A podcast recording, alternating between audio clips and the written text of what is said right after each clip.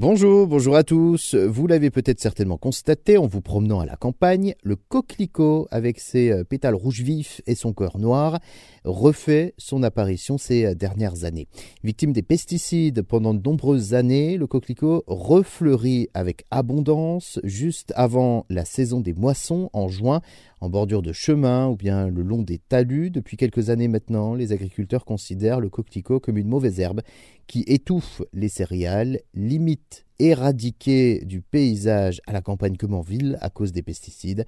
Cette fleur sauvage revient peu à peu depuis que les pesticides sont interdits. On les accuse hein, d'avoir euh, également attiré les pucerons, de provoquer des maladies euh, fongiques. Ces plantes qui gênent les moissons sont appelées messicoles. Aujourd'hui, eh bien, le coquelicot, euh, qu'on appelle aussi pavot sauvage, est une euh, grosse ressource de protéines pour les abeilles qui en font des boules de pollen.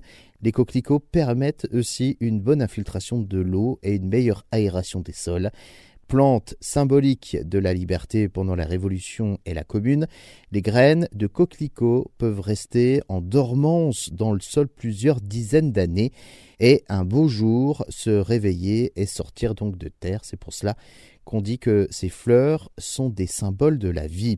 En fait, euh, c'est une graine euh, photosensible.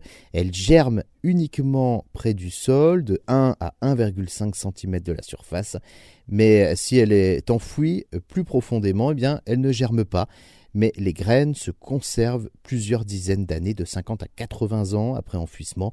Donc, grâce à l'interdiction des pesticides, c'est le grand retour en ce moment des coquelicots au bord de nos routes et également dans nos champs.